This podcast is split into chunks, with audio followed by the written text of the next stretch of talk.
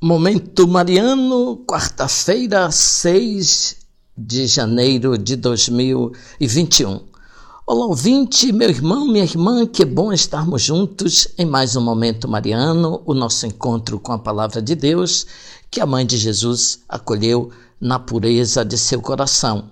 Eu sou Dom Josafá Menezes da Silva, arcebispo de Vitória da Conquista, e agradeço a sua companhia. Hoje, quarta-feira, 6 de janeiro de 2021. Janeiro é o mês das férias. Apesar da pandemia, as pessoas deverão aproveitar as férias escolares e de trabalho para espairecer um pouco, visitando os familiares e viajando para lugares mais seguros e interessantes em busca de descanso. Rezo pelas pessoas que estão visitando familiares e amigos e aproveitam os primeiros dias de janeiro para então fazer as devidas visitas. Com a igreja não é diferente, alguns padres e religiosas também aproveitam os primeiros dias deste mês para fazer um período de descanso e recomposição das energias. Mais distantes da realidade, podem ver melhor a paróquia e as ações e assim pensar mais proveitosamente e renovar as ações e os projetos pastorais. Leio com você, ouvinte, a palavra de Deus. A primeira leitura é da primeira carta de São João.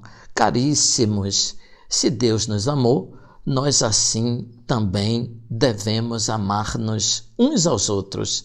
É o versículo 11.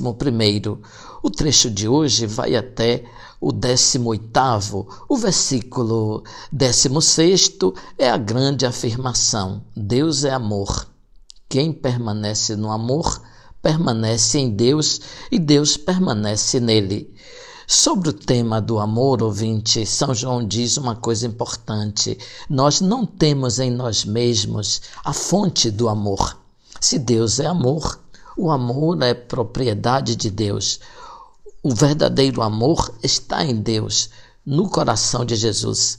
Na adesão a Cristo que nós nos tornamos capazes de difundir o amor, de manifestar o amor de Deus pelos outros.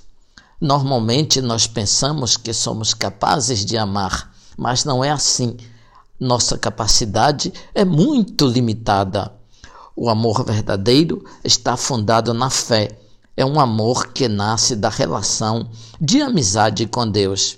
É o grande amor de Deus que faz com que Jesus Cristo caminhe sobre as águas e acalme os ventos de tempestade. Deus demonstra poderes extraordinários e os seus discípulos devem compreender que, no seu amor, Jesus pode fazer coisas impossíveis. Multiplicou os pães e agora vai ao encontro dos discípulos caminhando sobre as águas.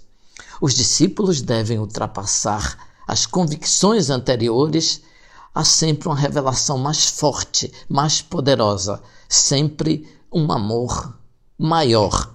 O Evangelho diz que este Senhor Todo-Poderoso entrou com os discípulos na barca. Incrível que o Evangelho diz que os discípulos tinham o coração endurecido diante de tantas manifestações de Jesus.